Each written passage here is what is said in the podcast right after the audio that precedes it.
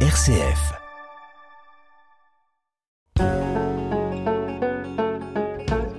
Parlons patrimoine. Erika Walter, RCF Charente. Chapelle, site archéologique, Halle, à la découverte de lieux ou monuments oubliés, disparus, peu ou pas connus de la Charente-Limousine. Les exemples existent évidemment et cette émission est une occasion de pouvoir en partager certains et de comprendre aussi en quoi il est important de les situer et de les valoriser, même si ce n'est pas toujours simple. Céline Deveza, bonjour. Bonjour. Je rappelle que vous êtes chef de projet Pays d'art et d'histoire pour le service patrimoine de la communauté de communes de Charente-Limousine. Avec vous, on aborde donc des sites méconnus, oubliés de ce territoire de Charente-Limousine. Alors c'est une thématique en fait hein, qui a été travaillée il y a quelques années maintenant. Dans quel cadre et avec quel sens finalement vous aviez voulu travailler cette thématique? Euh, c'est une thématique, oui, qui on a travaillé en 2017 en fait, euh, dans le cadre de nos programmes d'animation, programme printemps et aussi euh, programme automne, parce qu'on s'est rendu compte qu'on a des incontournables évidemment qu'on présente très régulièrement, et puis selon les thématiques aussi, au départ peut-être qu'on allait vers des choses un peu évidentes, c'est-à-dire un peu connues facilement identifiables. Et puis, au fil des années, quand même, on s'est dit il y avait des, sites pour lesquels on avait quand même pas mal d'informations, enfin sur leur histoire, sur leur évolution, et que les gens très concrètement ne connaissaient pas. Donc c'est vrai que le, format Focus Patrimoine avait déjà pour objectif de mettre en lumière des sites euh, euh, devant lesquels on passe régulièrement sans trop faire attention. Et là, on était vraiment finalement euh, dans l'essence même du format, c'est-à-dire aller chercher, aller à la découverte de sites qui pour le coup étaient complètement ou partiellement en tout cas sorti de la connaissance ou de la mémoire de, de la population en fait.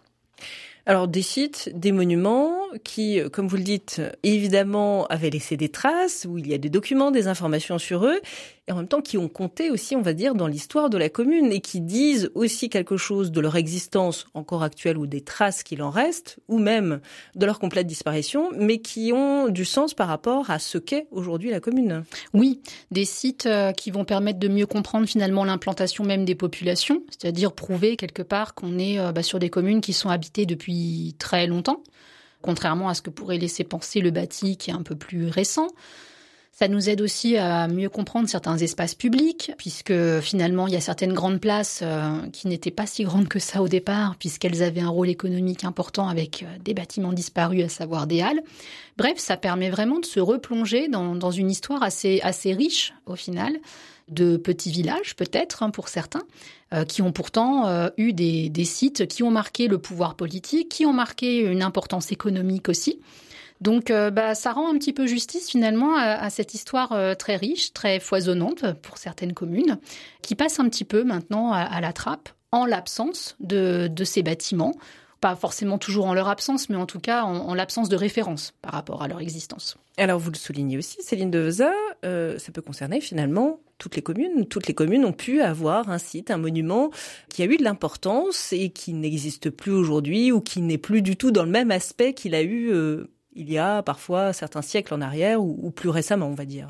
Oui, alors c'est vrai que pour euh, cette thématique-là, on s'est centré sur huit sites au total. Mais bon, forcément, on a fait une sélection. Hein. Pour d'autres sites, euh, il y a peut-être moins d'informations. C'est aussi pour ça, je pense, qu'on les a pas forcément sélectionnés pour notre thématique des focus patrimoine. Mais euh, chaque commune a potentiellement un site euh, qui pourrait rentrer dans cette thématique-là, oui, bien sûr. On a une diversité aussi, c'est ça qui est intéressant, effectivement, de lieux euh, d'importance, on va dire, en termes de grandeur, par exemple, ou d'espace pris par ces sites et ces monuments, et c'est ça qui est intéressant aussi. Oui, parce que avec cette thématique-là, on a pu traiter euh, aussi bien donc de sites disparus, mais aussi de sites archéologiques où concrètement, là, vous n'avez pas de, traces tangibles sur le terrain quand on s'y rend. Mais c'est vrai qu'une fois qu'on l'aborde sous un autre angle, et eh bien tout de suite, euh, on se rend compte que ça nous donne des informations, euh, encore une fois, sur l'histoire même de la commune, sur l'implantation des populations, etc. Ça, remet en perspective pas mal de choses, oui. Donc euh, cette thématique-là euh, nous a permis d'aller sur des communes très variées et de traiter des sites également très différents dans leur configuration. On va commencer à s'arrêter sur certains exemples hein, justement de ces sites et monuments dits disparus ou oubliés. Alors peut-être plus d'abord en commençant par ceux dont il existe effectivement encore aujourd'hui une réalité euh, vraiment euh, par rapport à, l'existence même de ces sites, mais plus oubliés. Si on parle de Champagne-Mouton et de la chapelle des Mérijoux par exemple. Oui, alors c'est une chapelle qui se trouve euh, à l'extérieur du bourg, qui se trouve le long d'un chemin de randonnée. Donc c'est vrai que bah, concrètement, si vous prenez pas ce chemin de randonnée, hein, la chapelle, vous pourriez passer complètement au travers. Et euh, à l'époque où nous, on a fait le, Focus Patrimoine en 2017, euh, la chapelle était en ruine. Elle avait été rachetée hein, et les, propriétaires faisaient des travaux justement pour la remettre en état. Et donc c'est vrai que c'est une chapelle funéraire qui était donc rattachée à la famille euh, Mérigeau-Rampenou du Vigneault deux familles hein, qui se sont liées euh, par mariage et qui étaient très importantes hein, sur le, secteur de Champagne-Mouton. Enfin, quand vous donnez le nom de ces deux familles-là, là-bas, euh, ça parle tout de suite. Et donc, c'est vrai que cette petite chapelle, bah, elle date du 19e siècle. Elle a été construite vers 1840. Et en fait, elle a abrité euh, jusqu'à il y a peu de temps finalement, les sépultures de, deux membres de, la famille. cette chapelle-là, c'est vrai que c'était vraiment intéressant de pouvoir la présenter de pouvoir aussi présenter euh, les travaux que faisaient les nouveaux propriétaires. Pour la petite anecdote, aujourd'hui, euh, cette chapelle n'est plus vraiment une chapelle et elle est complètement sauvée de, la destruction puisqu'elle a été euh, transformée en habitation. Oui, c'est possible. Donc c'est ça qu'il faut retenir aussi, un site oublié qui s'est transformé aujourd'hui mais qui continue à exister finalement avec une continuité différente, on va dire, dans, son histoire, évidemment. Oui, c'est ça. Et puis, du coup, c'est vrai que l'engagement des propriétaires actuels, bah, ça permet aussi la préservation d'un élément de patrimoine. Bon, même si ça n'a plus la même euh, vocation, bah, plus la même fonction, en tout cas, on est sur quelque chose qui reste en fait. Donc euh, nous, c'est vrai qu'on avait à cœur de la faire découvrir, de faire découvrir son histoire. Et les gens qui étaient présents ont beaucoup aimé, en fait, et euh, sont venus après avec d'autres membres de leur famille pour faire la randonnée. Pas forcément pour visiter la chapelle, mais en tout cas pour prendre le chemin de randonnée qui passait à côté. Donc de cette chapelle des Mérijoux à Champagne-Mouton. Alors, euh, autre exemple, là on est à l'Essac avec euh, le dolmen Sainte-Madeleine. Là aussi, il y a toute une histoire. Il y a un lieu très particulier aussi, on va dire, géographiquement dans son implantation.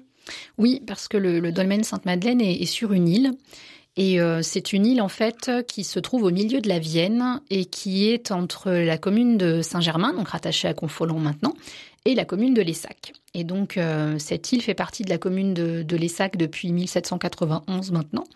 Donc c'est une île privée, uniquement accessible par une passerelle, donc on y accède à pied simplement. Et euh, c'est vrai que de facto, euh, ce dolmen, en tout cas, est quasi inaccessible, sauf quand on demande l'autorisation aux propriétaires de, faire des visites, ce qui a été le cas en 2017, puisqu'il nous a autorisé à faire ce focus patrimoine sur le dolmen Sainte-Madeleine. On y est retourné aussi en, en 2019.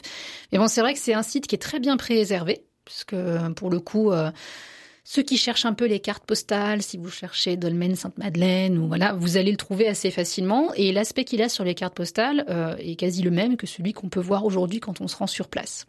Et si les gens ont particulièrement apprécié se rendre euh, sur cette île, c'est parce que, en règle générale, donc le reste du temps, euh, le dolmen est inaccessible. Donc un dolmen aujourd'hui sous la forme d'une chapelle véritablement. Oui, il a été reconverti à l'époque médiévale en chapelle. Donc c'est assez original, on va dire, parce qu'on retrouve bien en fait les grosses pierres du monument euh, proto-historique. Et puis, euh, on va avoir l'ajout de, colonnes avec des chapiteaux sculptés euh, qui vont venir soutenir la dalle principale. Donc on a ce mélange un petit peu entre bah, cette origine effectivement du dolmen et puis sa transformation en chapelle avec ces, colonnes. Et d'ailleurs, euh, au XIXe siècle, il y avait eu des, petites fouilles archéologiques et on avait retrouvé justement, euh, bah, au-delà même de retrouver une sépulture, on avait retrouvé euh, des, éléments de poterie d'origine médiévale. Même si ce dolmen a été remanié, il n'empêche qu'il est considéré comme un monument atypique et remarquable puisqu'il est classé monument historique depuis 1900. C'est un site oublié, mais parce que pas visible en fait, puisqu'il est classé monument historique, donc il n'est pas oublié du tout en quelque sorte, Céline de Veza. Non, il n'est pas oublié euh, par rapport à cette classification-là, c'est sûr. Après, euh, oui, de fait, vu qu'il n'est pas accessible, il y a un grand nombre de gens qui ignorent son existence. On peut le voir quand on emprunte la route entre Confolens et Saint-Germain, mais alors il faut avoir une bonne fenêtre hein, de, tir dans l'année, puisqu'en gros, euh, automne-hiver, c'est là où on va pouvoir le distinguer en fait, ce dolmen, puisqu'on n'aura pas les, feuilles des arbres. Mais là, dès qu'on est sur printemps-été où euh, tout est en feuilles, euh, il est quasiment invisible en plus depuis la route, donc inaccessible physiquement, invisible. De fait, ça entraîne euh, son oubli, mais pour les gens qui passent à, à, proximité. Mais comme vous le précisiez, dans la mesure où il est protégé monument historique, on ne l'oublie pas complètement non plus. Autre lieu, euh, Céline de Veza euh, à l'éther avec le tumulus du Dognon qui là aussi demande un accompagnement pour euh, comprendre euh, finalement ce tumulus, pour observer et situer véritablement aussi ce tumulus. Oui, on l'appelle le tumulus du Dognon, mais en plus c'est pas un tumulus en tant que tel, c'est une mode castrale. Ne me demandez pas pourquoi on parle du tumulus du Dognon, mais en tout cas c'est comme ça qu'on l'appelle. Pour avoir été un petit peu étudié notamment par le service régional de l'inventaire, et par aussi euh, Madame Baudry qui a fait un ouvrage hein, sur les châteaux médiévaux en ex-Poitou-Charentes. Euh, justement, elle s'est bien intéressée à ce site-là et euh, le, site du Dognon, c'est bien une mode castrale. C'est identifié comme une mode castrale, donc c'est les châteaux forts primitifs qu'on va voir apparaître au Xe siècle, où vous allez avoir la constitution d'un tertre, enfin d'une motte, avec euh, tout ce qu'on va pouvoir trouver, euh, de la terre, euh, des pierres, etc. Et sur cette motte-là, on va construire une tour maîtresse. Voilà, ça c'est vraiment les origines du château fort. Donc on avait ça au niveau du dognon. D'ailleurs, si on analyse un petit peu l'étymologie, dognon serait dérivé du mot d'union qui serait une hauteur, ou donjon, tout serait lié en tout cas, dognon dériverait de, tout ça. Bon, aujourd'hui, c'est vrai que vous avez un, manoir qui est à côté, mais euh, pour vous remonter un petit peu dans l'histoire, on a bien les premiers seigneurs, euh, la famille Guyot du Dognon, qui est attachée à ce lieu. Et ces seigneurs étaient à la tête de, Saint-Quentin. Saint-Quentin, c'est une partie aujourd'hui euh, de la commune de l'Éther, voilà, qui était une ancienne paroisse d'ailleurs. On poursuit un petit peu euh, cette mise en lumière donc de sites effectivement oubliés euh, sur la commune de Montrelais avec le camp du Robado et on est donc là sur un site archéologique dont on ne soupçonne pas véritablement l'existence. On ne soupçonne pas du tout son existence quand on se rend sur place. Alors il y a quand même euh, un affichage maintenant qui est présent. J'exagère, excusez-moi. Mais pour le novice, et d'ailleurs je préciserai même pour moi qui au départ n'avait pas connaissance hein, des fouilles archéologiques qui avaient été menées sur site, au début quand j'y suis allée, j'ai vu un pré avec effectivement des surélévations sur deux côtés. Donc là, on voit bien qu'il y a eu une intervention humaine, ça c'est sûr, mais au-delà de ça, après, c'était assez ténu, si je puis dire. Ce qui nous a aidé finalement à mieux connaître ce site, c'est euh, la thématique nationale des Journées du patrimoine en 2012. Puisqu'en 2012, justement, c'était euh, sur le patrimoine caché, euh, ce genre de choses. Donc patrimoine caché, hop, au niveau des sites archéologiques, c'est plutôt pas mal. En creusant un petit peu plus, on a découvert que ce site avait été fouillé 5 ou 6 ans d'affilée dans les années 1980. Donc ces fouilles-là ont permis notamment de dégager du mobilier archéologique, qui est assez important et qui est aujourd'hui euh, conservé au dépôt départemental. Mais euh, c'est vrai que de fil en aiguille, bah, on s'est rendu compte quand même que ce site avait fait l'objet de fouilles, que ces fouilles avaient quand même permis de, dégager, on va dire, certaines hypothèses quant à l'utilisation, la fonction euh, de ce lieu. Personne ne le savait en fait. Enfin, même la commune à l'époque n'avait pas les copies des rapports de fouilles. Enfin, c'était complètement oublié, quoi, véritablement. Donc euh, en 2012, on avait fait cette visite-là euh, justement dans le cadre des Journées du patrimoine, où il y avait eu du monde aussi. À cette occasion d'ailleurs, on, a pu retrouver la trace du mobilier archéologique, comme quoi c'est toujours pratique. Et donc là, en 2017, au vu de la thématique, bah, c'était l'occasion à nouveau de, le mettre en lumière. Euh, et là aussi, on avait eu pas mal de monde. Ce site-là, aujourd'hui, donc les dernières hypothèses qui sont attachées à ce site du Robado, c'est qu'on serait sur une ferme aristocratique qui aurait été occupé au 1er siècle avant Jésus-Christ, quand même. Si vous regardez un peu les cartes, vous avez pas mal de mentions euh, camp romain, euh, camp de César. Euh. ce sont des appellations un petit peu génériques qu'on avait données à l'époque à ces sites proto-historiques dont on savait pas trop à quoi ils avaient pu servir. Donc on trouve souvent ce genre d'appellation-là. Mais après, si on est amené à faire des fouilles, on peut affiner justement la fonction.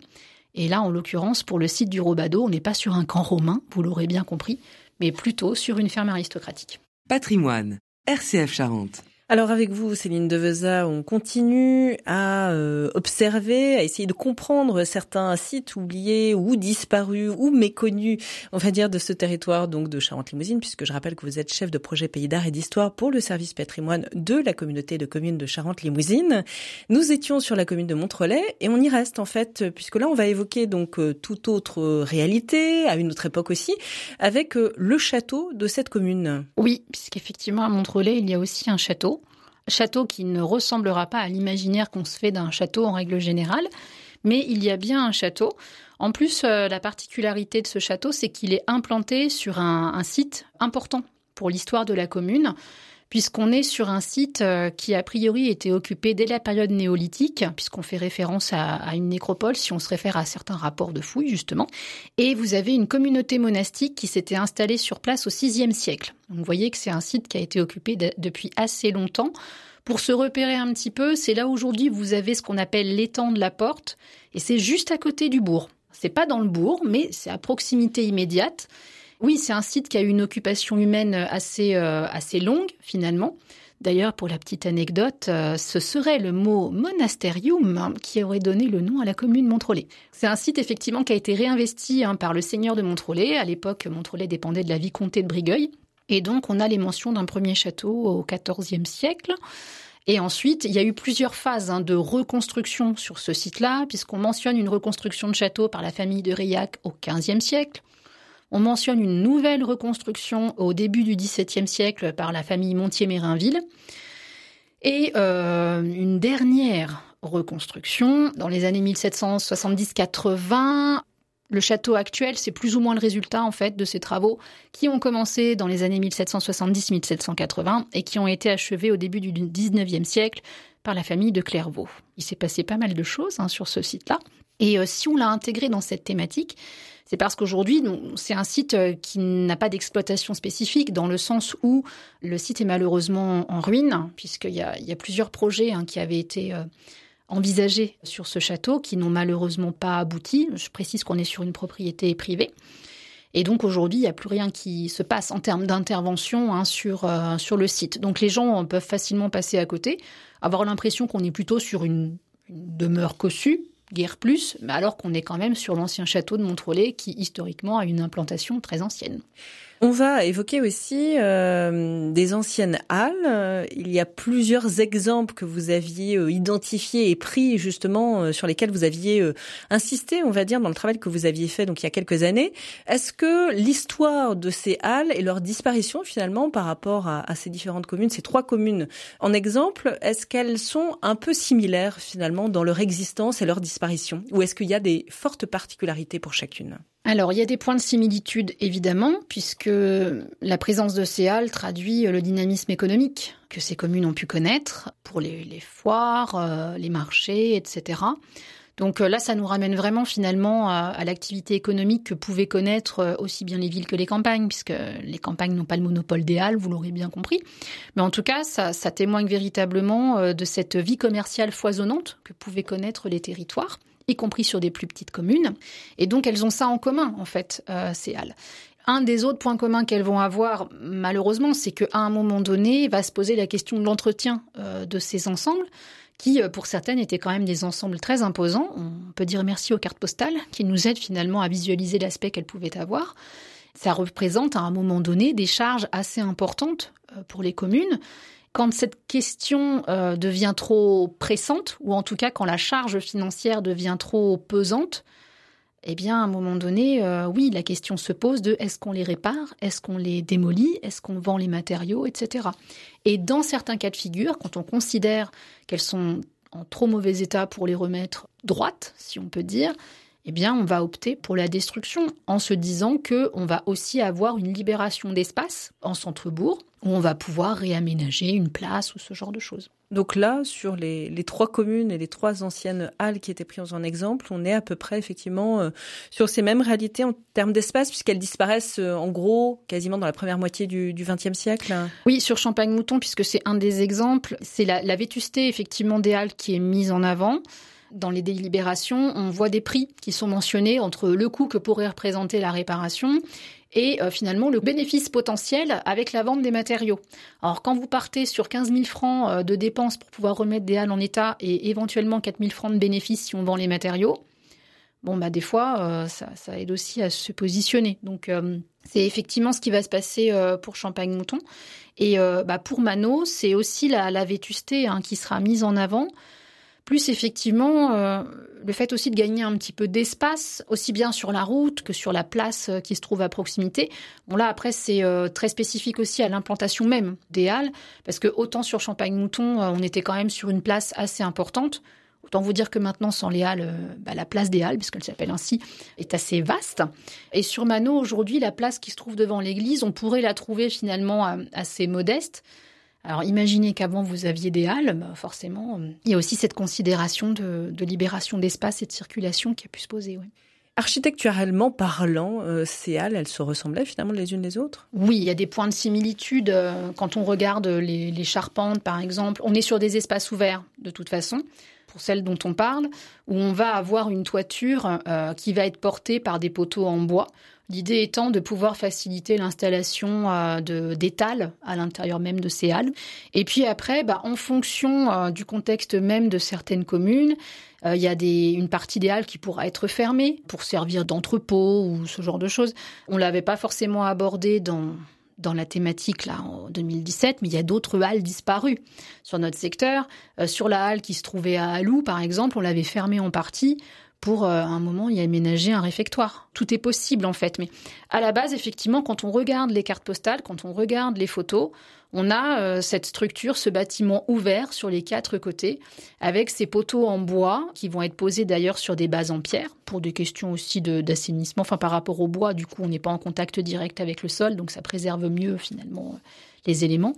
Et euh, ces poteaux en bois qui vont porter une charpente en bois avec des dimensions plus ou moins différentes en fonction des communes, bien sûr, mais c'est globalement la même euh, structure, on va dire. Et puis on va terminer par un dernier exemple qui est encore dans cette dimension économique, hein, finalement liée à la vie des communes, avec euh, là pour le coup euh, la commune de Turgon et l'ancienne foire de la Croix-Marais. Oui, alors là, j'avoue qu'on a fait un peu fort euh, sur ce site, dans le sens où, euh, que je m'exprime bien, bien sûr, il n'y a pas de traces physiques euh, sur place, pas vraiment, non. Et donc, en plus, on est sur une foire. Donc, c'est vrai que là, du coup, c'était un peu un challenge hein, de l'intégrer dans cette thématique. Mais, encore une fois, ça permettait d'aborder une activité économique très importante, aussi bien pour Turgon que pour les communes alentours, d'ailleurs. Et donc, euh, sur cette foire de la Croix-Marais, on est sur un secteur qui est en périphérie de, Turgon. On n'est pas au niveau du bourg. On était vraiment euh, à l'extrémité, d'ailleurs. On était en, limite des frontières de la, de commune, en limite aussi des frontières de la commune de Vieux-Serrier, qui est donc voisine, et euh, aussi de, Saint-Laurent. Enfin, vous voyez, on est dans ce, secteur-là. Et donc, il y avait de grandes foires aux bœufs qui étaient organisées là-bas notamment euh, très connus pour leurs bœufs d'Auvergne. Donc euh, des foires euh, où, finalement il y a beaucoup de marchands qui venaient d'assez loin. Elles sont documentées d'ailleurs dans les textes, ces foires. Beaucoup de monde, beaucoup de commerce là-bas. Pour nous, ça a été intéressant de nous y intéresser, déjà pour montrer que même sur des petites communes aujourd'hui, parce que Turgon, on est sur une commune qui a moins de 100 habitants aujourd'hui, même des secteurs qui nous paraissent très ruraux comme ce secteur-là, eh bien vous aviez aussi des foires qui avaient une renommée au-delà de, de, nos frontières actuelles, c'est-à-dire au-delà de la Charente limousine. Donc ça aussi, c'est important de le remettre en perspective. Et puis, euh, en creusant un petit peu, du coup, on s'est aussi rendu compte qu'il y avait des petites anecdotes, euh, des petits points d'anicroche, justement, entre nos communes de Turgon et Vieux-Serrier, puisqu'au début des années 1900, justement, il a été question de déplacer cette foire, de la déplacer au niveau du bourg de Turgon. Autant vous dire que ça s'est pas fait euh, de manière très simple, puisque la commune de Vieux-Serrier y était opposée, bah, forcément. C'est-à-dire que, au lieu d'être dans un lieu qui était finalement à la frontière entre Turgon, Vieux-Serrier euh, et autres, on voulait déplacer directement au niveau du bourg. Donc, pour vous dire quand même que cette foire a bien été déplacée au niveau du bourg de Turgon, mais la commune de Vieux-Serrier a créé ses foires à proximité de l'ancien endroit des foires de la Croix-Marais. Au point de vous dire aussi que la commune de Turgon n'était d'ailleurs pas très d'accord avec le fait que la commune de Vieux-Serrier crée ses foires, et surtout que sur les, campagnes d'affichage qui avaient été faites à l'époque par la commune de Vieux-Serrier, ils mentionnaient la, foire de la Croix-Marais. Alors non, ils n'ont pas été très d'accord du coup en disant bah non, euh, plutôt euh, foire de vieux serriers, ce serait pas mal. Pour nous aujourd'hui, ça nous fait sourire, mais euh, le fait que certaines communes ne voulaient pas bouger l'endroit de la place parce que justement c'était un lieu connu, que les gens auraient pu penser que cette foire avait été dissoute et non pas déplacée, donc une baisse d'activité économique. Donc pour nous, comme ça, à la lecture, on peut se dire, oh là là, ça paraît anecdotique, mais non. Enfin, je veux dire, il faut se remettre dans le contexte de l'époque et voir les enjeux qu'il y a derrière. Donc, euh, vous voyez, à partir de, peu d'empreintes physiques, finalement, on, on, rentre dans la réalité de la vie économique de l'époque, de la vie économique de nos communes. Et même si au départ, on peut se dire, ne va-t-on pas trop loin au niveau de, ce choix-là? En fait, non, pas du tout, parce que ça a vraiment été euh, une belle découverte en fait de la vie économique de ce secteur. Donc c'est ça en fait, Céline Deveza, euh, ce travail qui a été fait il y a quelques années, finalement, vous l'avez dit aussi, il pourrait se faire sur d'autres communes, sur d'autres sites, monuments disparus, oubliés, méconnus. Il y a une curiosité, il y a un intérêt aussi à découvrir un peu autrement, justement, à approcher au-delà de ce qu'on connaît déjà finalement d'une commune, de, on va dire, replonger dans de l'histoire un peu différentes et dans des lieux finalement euh, qui n'ont pas toujours réussi à émerger jusque-là. Et ça, le public, les habitants ont un intérêt aussi finalement. Oui, mais complètement. Enfin, on l'a vu aussi euh, dans les fréquentations qu'on a pu avoir sur, euh, sur ces animations-là et sur les questions qui nous ont été posées parce que il y a vraiment eu de, beaux échanges avec avec le public qui était là, des gens qui nous ont dit mais est-ce que vous allez retranscrire euh, par écrit ce que vous avez euh, présenté. Euh, donc on a répondu oui à l'époque. C'est toujours question de le faire, hein, bien sûr. C'est le temps malheureusement qui manque, mais en tout cas, j'aimerais bien justement pouvoir retranscrire et compléter. D'ailleurs, ce qu'on a pu présenter à cette époque-là. Oui, les gens ont à cœur finalement de mieux connaître ces, ces petits lieux atypiques ou disparus, parce qu'on a l'impression de rentrer dans quelque chose d'exceptionnel quelque part en se disant bah, on voit les choses différemment, euh, on ouvre une nouvelle fenêtre en fait sur l'histoire locale. Et je pense que les gens, ça, ça leur plaît qu'on s'intéresse à l'histoire de leur commune. Merci beaucoup Céline Deveza. Je rappelle que vous êtes chef de projet Pays d'art et d'histoire du service patrimoine de la communauté de communes de Charente-Limousine. Merci à vous.